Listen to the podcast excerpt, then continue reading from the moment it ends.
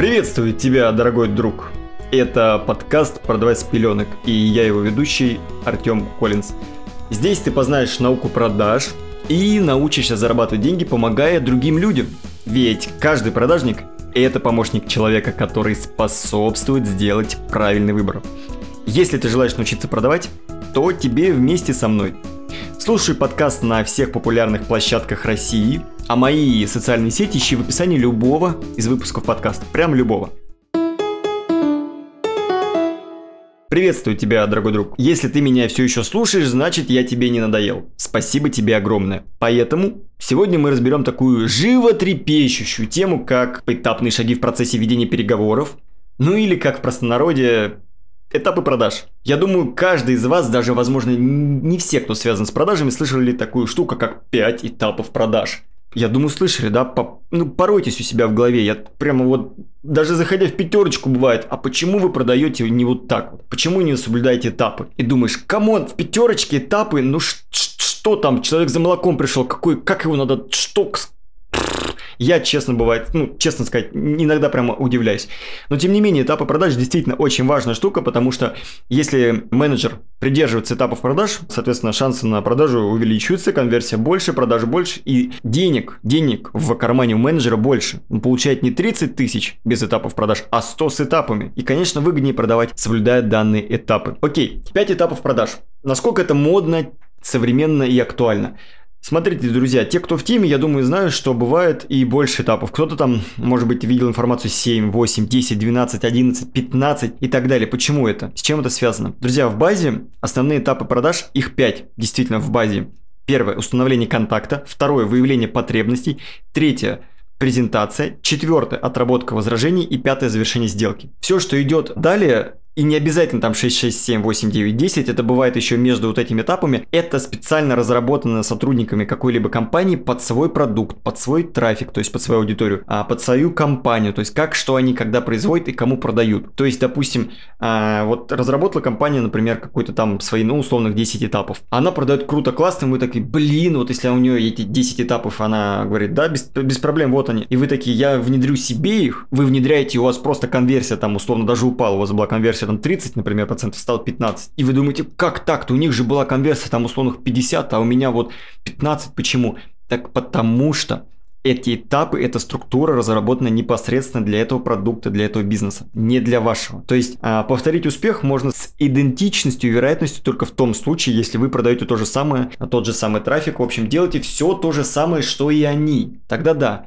Если нет, то либо вам разрабатывать собственную, либо не заморачиваться и, соответственно, действовать по стандартной схеме, которую, соответственно, уже давно в продажах и давно все пользуются, и она пока что, пока что вот все еще действует и можно. Также хочу добавить к этому этому, что есть есть такие штуки, как техники продаж. А, я не помню, у меня был выпуск, надеюсь, кажется, был, где я рассказывал про cross-sale и upsale. Я недавно вот общался с Пашей, это ученик, который у меня на личной работе по продажам. Вот я ему рассказывал про upsale и cross-sale. Кажется, ему. Точно не вспомню, ну ладно. Это вот а самый известный upsale это увеличение, cross-sale это перекрестные продажи. Есть еще downsale, это когда уменьшаем сумму продажи.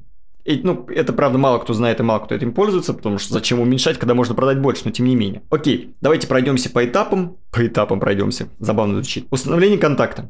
Что я считаю установлением контакта? Установление контакта – это тот же самый процесс, когда мы, например, офлайн продаем в мебельном, задаем человеку, ну даже не задаем, а говорим «здравствуйте», «здравствуйте», получаем у него от него обратную связь. То есть, если мы просто с ним поздоровались, а он нам ничего не сказал, можно считать, что контакт мы не установили. То есть, вот эта ниточка между вами, как между людьми, да, вот эта душевная ниточка, она, ее не было. То есть, пока вот этой душевной ниточки у вас не будет, можно сказать, контакт не установили. То есть, поняли, о чем смысл, да? Вот эта вот важность вот этого соединения человека с человеком, чтобы на общий лад войти, там, какую-то тему, что-то там пошутить, может быть, да? Что-то такое сделать. Вот, когда вот этот момент у вас происходит, неважно, вы по звонку продаете там, э, там, я не знаю, онлайн-конференция у вас, да, то есть Zoom условный, либо при личной встрече там продаете выездная, да, то есть не в магазине, например, а просто выездная. Важно поймать вот эту вот связь, установить контакт с человеком. Это прям, ну, вот примите это как вот должное, прям установить контакт с человеком.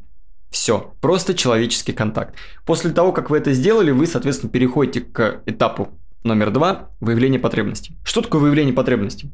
Вообще человек зачем-то же к вам пришел, вам позвонил, анкету оставил. То есть зачем он, зачем-то он это сделал. Ваша задача как раз-таки посредством задавания вопросов, открытых вопросов, а, просто вопросов э, про продукт, интересоваться, что и почему, а выяснить вот этот момент. Интересны там кухни, ему интересен ему ноутбук, телефон, машина ему может интересно. Бизнес он хочет открывать, э, там пришел за консалтинговым услугами. В общем, ваша задача в рамках выявления потребностей путем задачи правильных вопросов выяснить, что его интересует. Далее, после того, как мы все выяснили, все окей, круто, классно, мы понимаем, что человеку нужно, мы переходим к этапу номер три.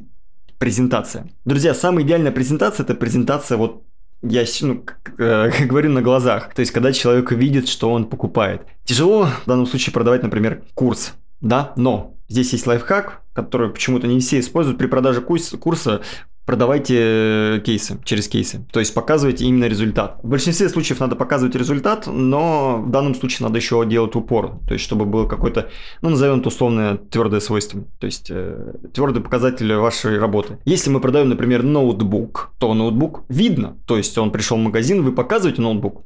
Он его видит, поэтому вам проще делать презентацию.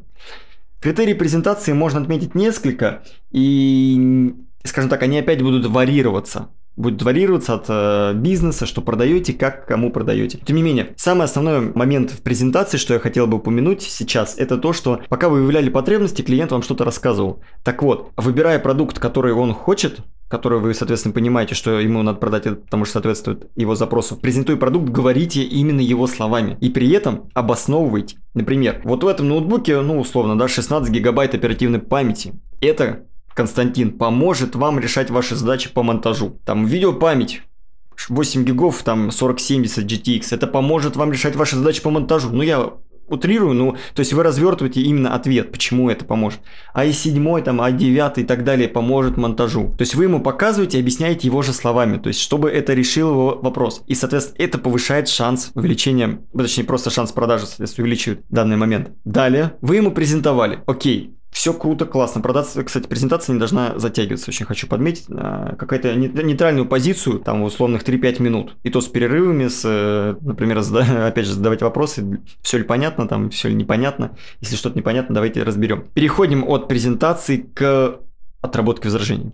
Бывает такое, что мы с презентации можем перескочить сразу на пятый. Пятый этап – это завершение сделки. Когда клиенту, ну, все понравилось, все, шик, блеск, красота, и он говорит, окей, Артем, Артем, господи, вы так красиво рассказали, я, я, я беру. И вы такой, ху, Спасибо, это я думал, сейчас надо будет отрабатывать возражения, я не знаю, как отрабатывать возражения. Ну, вот, в общем, это идеальный расклад событий, который, возможно, у вас не случится. Поэтому четвертый этап – отработка возражений.